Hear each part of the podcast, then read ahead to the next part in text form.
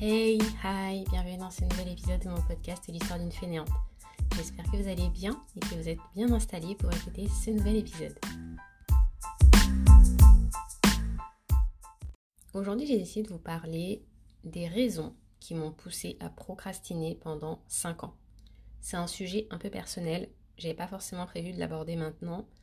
Toutefois, je me suis rendu compte que depuis que j'ai lancé le podcast, je parle de sujets qui sont euh, assez euh, généraux, on va dire, je parle un petit peu de mon expérience, je parle un petit peu des galères que j'ai rencontrées, etc. Mais je rentre pas forcément dans le détail. Et je me suis, euh, dit, il n'y a pas si longtemps que ça, que hum, au final, il y a beaucoup de personnes qui viennent vers moi sur Instagram, notamment, puisque c'est quand même euh, la plateforme sur laquelle je suis la plus active. il y a des personnes qui viennent et qui me disent Mais comment tu as fait pour vaincre la procrastination? Purée, je me reconnais dans ton discours. Moi aussi, je suis euh, comme tu étais avant.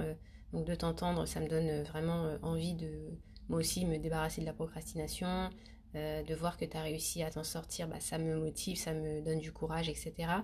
Et je me suis dit, bah ok, pour ces personnes-là, il faut quand même que je puisse euh, expliquer d'où je viens, ce par quoi je suis passée, euh, les moments faciles, les moments un peu moins faciles, les moments de, galère, clairement, les victoires, les échecs, tout le cheminement en fait, pour effectivement vous motiver un petit peu plus, vous donner de force et vous montrer que ouais, c'est pas parce qu'on procrastine beaucoup, c'est pas parce qu'on a l'impression d'être clairement au bout de sa vie, de, gâcher euh, ses journées parce qu'on n'arrive pas à faire les choses en temps et en heure, pas parce qu'on est dans cet état-là à un instant T qu'on va être comme ça toute sa vie.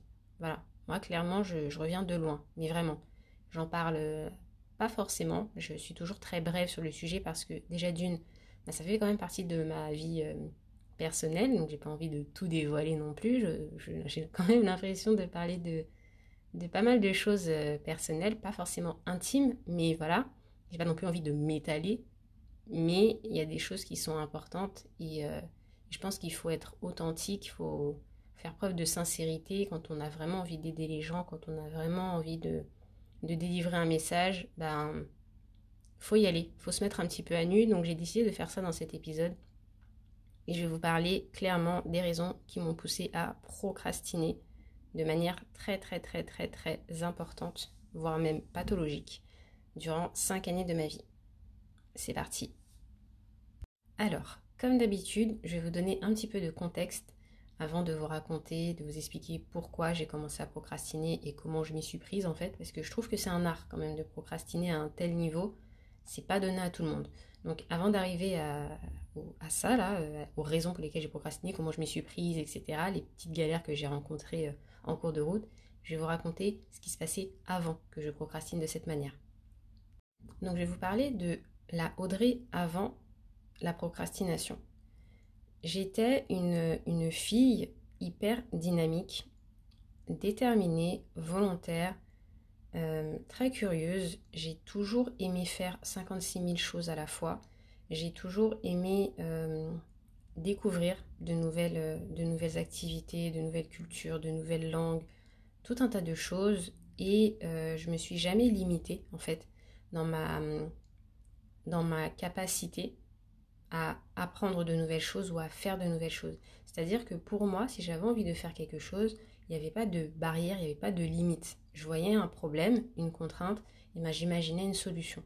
Voilà, je me disais, ok, la contrainte c'est ça, ben, voici ce que je peux faire pour euh, contourner le problème, pour le résoudre et pour arriver à mes fins. Ça a toujours été. Est-ce que ça a été facile? Non, ça n'a pas toujours été facile, mais ça a toujours été un trait de, caractère, euh, cette espèce de détermination, cette volonté de résoudre les problèmes et d'aller où je voulais aller. Côté de ça, il faut savoir que je suis têtue en plus. Donc euh, si on me dit non, c'est pas possible, ben, à moi de juger si oui ou non c'est pas possible. Après, j'ai aucun problème à dire ouais, effectivement, tu avais raison, c'est pas vraiment c'est pas vraiment possible là ce que j'ai imaginé, mais il faut que je teste par moi-même, il faut que je sois sûre, il faut que, que je me rende compte que ouais, effectivement, je peux pas le faire. Et c'est très de ma personnalité, c'est-à-dire le fait que j'ai été déterminée, que j'avais toujours envie d'apprendre de nouvelles choses, que j'ai été euh, euh, dynamique, etc. Je les ai toujours exploitées de manière instinctive et très très naturelle bah, jusqu'à euh, peut-être mes 21 ans. Ensuite, euh, il y a une petite période où voilà, c'était un peu compliqué puisque non, j'ai exploité ça jusqu'à mes 20 ans pour être tout à fait précise en fait. Et après, à mes 20 ans, j'ai eu une période où mon, le mec avec qui je sortais à l'époque m'a quitté. Voilà, il m'a largué, j'ai rien compris. Et j'ai commencé à déprimer pendant trois mois, très difficile. Je suis restée à la maison, je, je, dormais tout le temps, je regardais la télé H24, je voulais plus sortir, je me, je me coupais encore plus du monde. Donc déjà, j'avais perdu pas mal d'amis, j'avais fait le tri. Non, c'est pas que j'avais perdu des amis, non, non, c'est pas vrai. J'avais dégagé plusieurs amis de ma vie.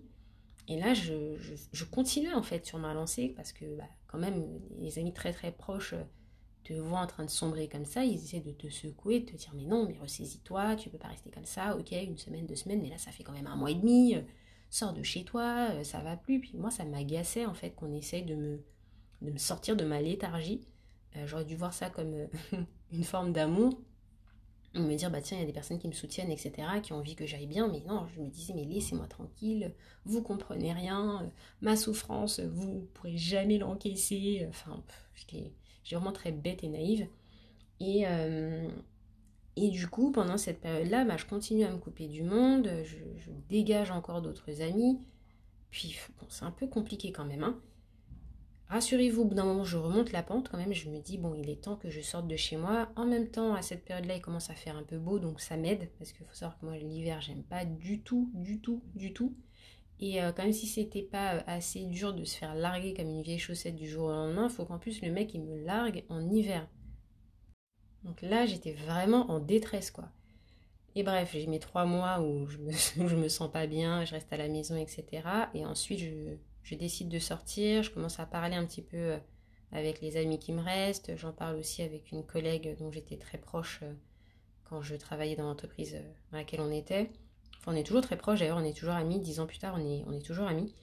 Et je en parle et puis ça me fait du bien d'extérioriser. À côté de ça, il faut savoir que je me suis mise à écrire.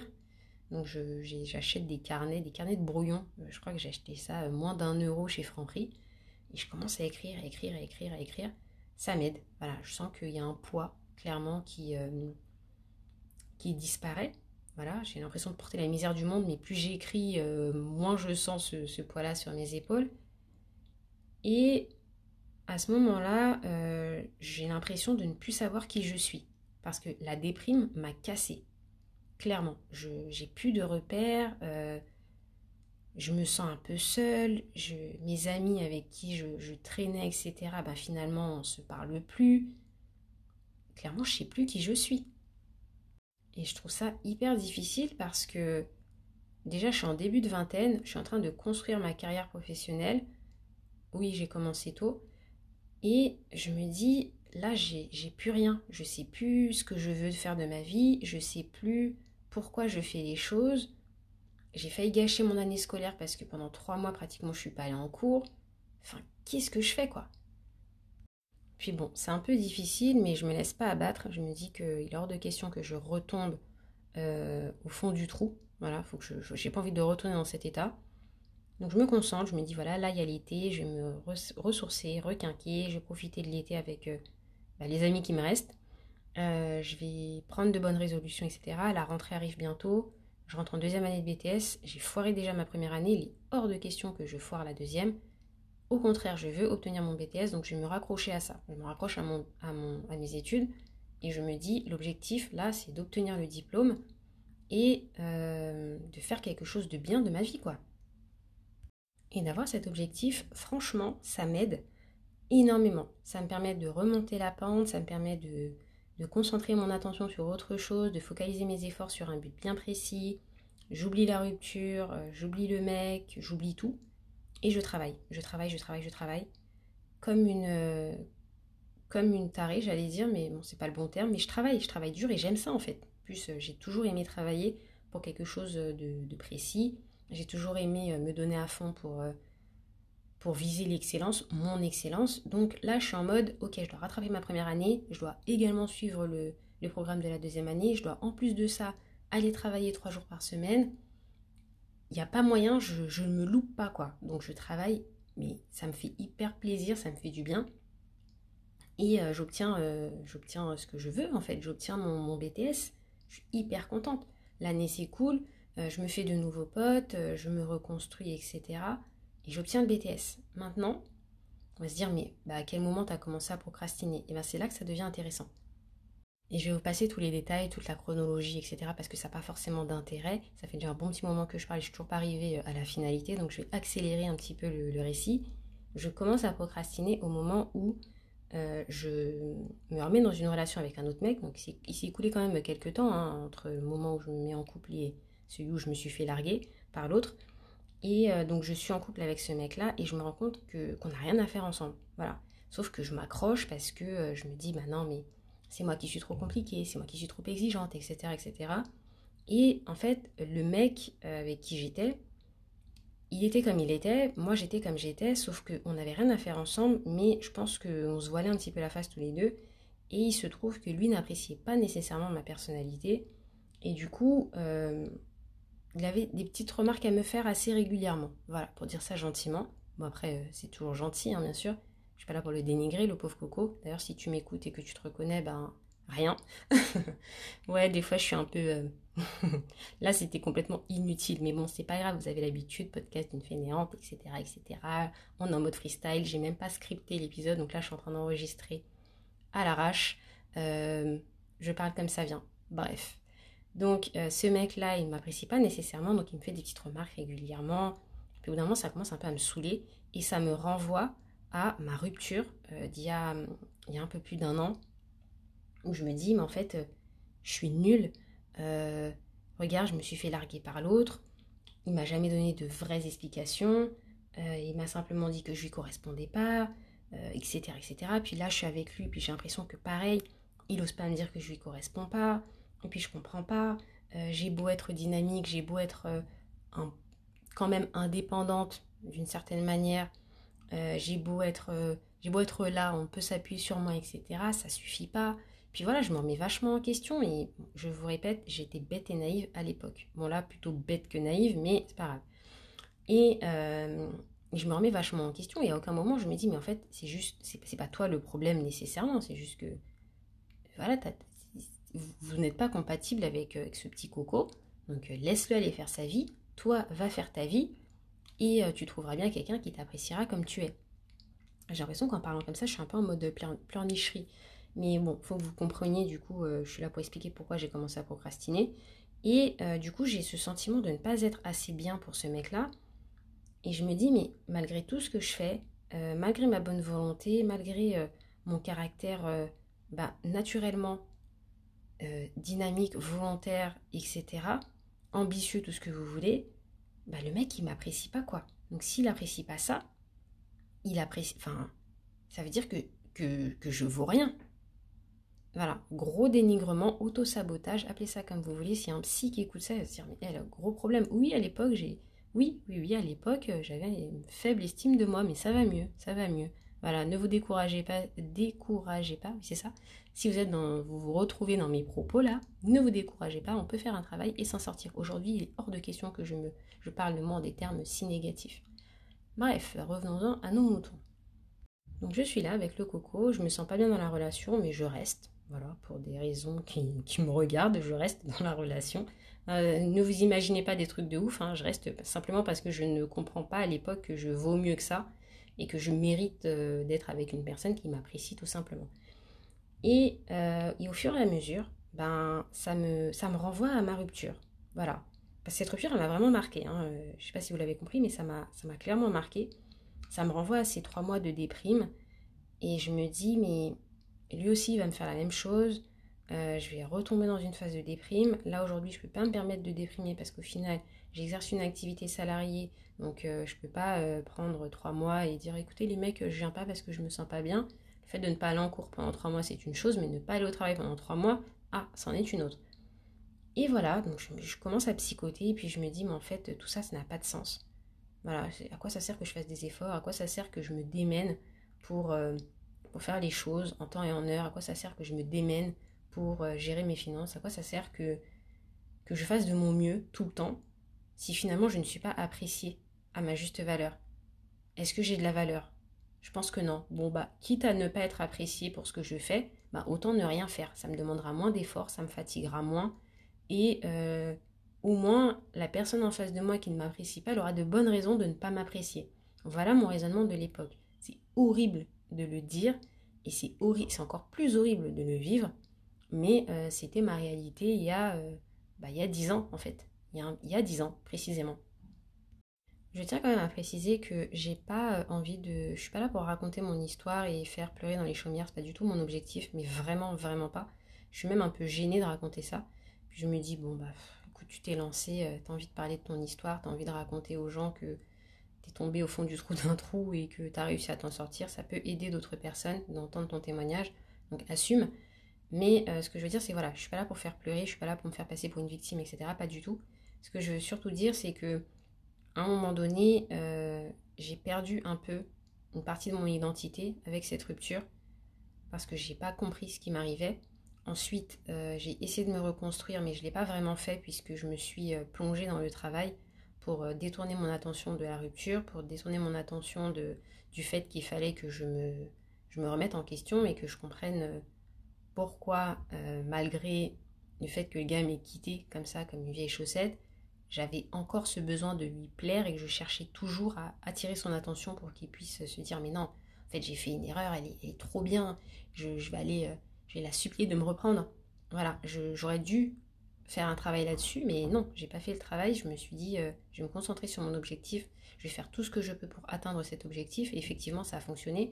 Et une fois que l'objectif était atteint, ben, je me suis retrouvée euh, seule avec moi-même, seule avec mes pensées, seule avec, avec mes inquiétudes, etc.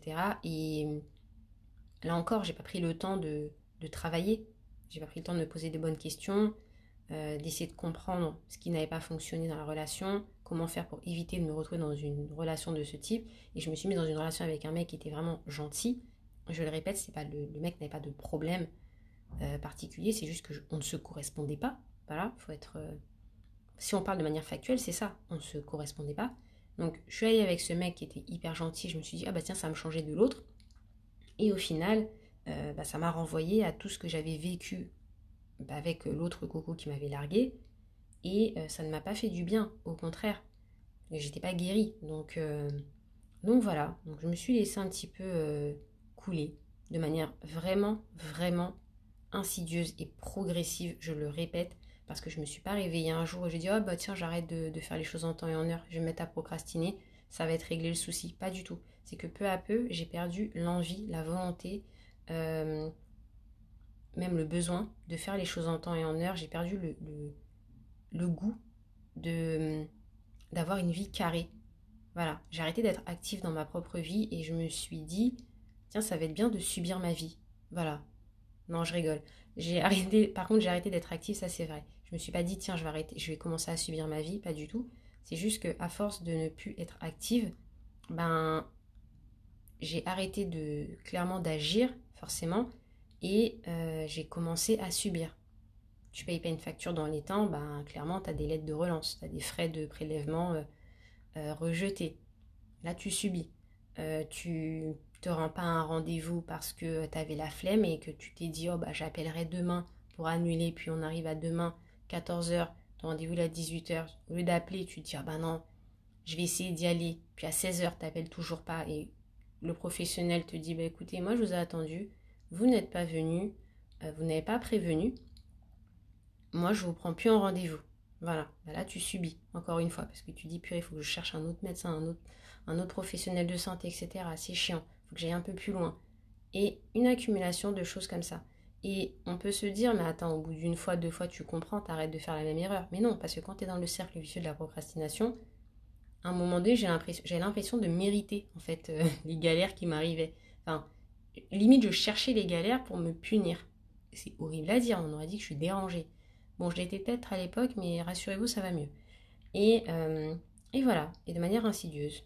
Une petite action que je ne fais pas, que je reporte au lendemain, que je ne fais pas, que je reporte à dans six semaines, qui ne sera peut-être même jamais faite, et euh, cette action, bah, ça va devenir quelque chose d'irrégulier. Par exemple, gérer mes comptes. Bon, je, ne vais pas le faire en temps et en heure, c'est pas grave. À côté de ça, on va rajouter le fait que je ne j'ouvre même pas mon courrier quand je reçois des factures. Ok, bah, à côté de ça, on va rajouter le fait que je sais que je dois prendre un rendez-vous, par exemple chez le dentiste, mais je ne le fais pas. Puis à côté de ça, on rajoute et on rajoute, on rajoute. Et je me retrouve à procrastiner dans tous les domaines de ma vie, à me sentir submergée, à ne plus savoir par, euh, quel bout commencer. Et là, je me dis, purée, mais euh, en quel moment ma vie a pris cette tournure? À quel moment? Clairement. Et je sais pas. Je sais pas et je me dis, bah, le seul truc que je sais, c'est que purée, je, je suis pas vraiment satisfaite de ce que je suis en train de vivre. Mais bon, je suis déjà dans la galère, euh, autant y rester. Voilà, là je vous ai raconté l'histoire, vraiment, le début, comment j'ai commencé à procrastiner, pourquoi, j'ai pas mis de filtre. Je vous ai vraiment euh, raconté le détail. C'est pas facile de, se livrer de cette manière, mais ça peut peut-être aider d'autres personnes. Et euh, j'imagine que. Non, j'imagine pas. le prochain épisode, je vous raconte comment je m'en suis sortie. C'est beaucoup plus gai. Parce que je me dis, on va pas rester sur une note comme ça de dépressive, ça va. j'ai pas fait un portrait euh, très, euh, très glamour là, de ma personne, mais on va parler quand même de, mon cheminement, de la façon dont j'ai réussi à, me, à me bouger, à me donner un petit coup de pied aux fesses, à prendre en main, à créer euh, quelque chose que je trouve super beau, qui est l'histoire d'une fainéante. Oui, oui, oui, j'envoie des fleurs à mon concept, bien sûr, je valorise mon concept. Et bref, comment j'ai réussi à prendre le dessus, à reprendre ma vie en main et à être épanouie tout simplement parce que j'ai réussi à être épanouie, je suis épanouie aujourd'hui, je suis heureuse, franchement j'adore ce que je fais, j'adore ma vie et, euh, j'aimerais que le maximum de personnes puissent être dans l'état dans lequel je me trouve actuellement. Voilà, je vais vous laisser. J'ai bugué là parce que je ne savais plus trop ce que je devais dire. Je vais vous laisser. Euh, j'espère que cet épisode vous aura plu. Si vous avez des questions, si vous voulez échanger, vous voulez me parler de vos témoignages, des raisons pour lesquelles vous avez commencé à procrastiner, euh, de vos doutes, de vos inquiétudes, etc., n'hésitez pas, écrivez-moi soit via mon formulaire de contact sur mon blog l'histoire d'une ou alors sur Instagram l'histoire d'une fainéante. Et voilà, c'est tout pour moi. Je vous souhaite de passer une bonne journée ou une bonne après-midi ou une bonne soirée parce que j'ai remarqué que je disais toujours une bonne journée, mais en fait, ça se trouve, vous écoutez ce podcast en plein milieu de la nuit. Bref, portez-vous bien et je vous dis à bientôt. Bye bye.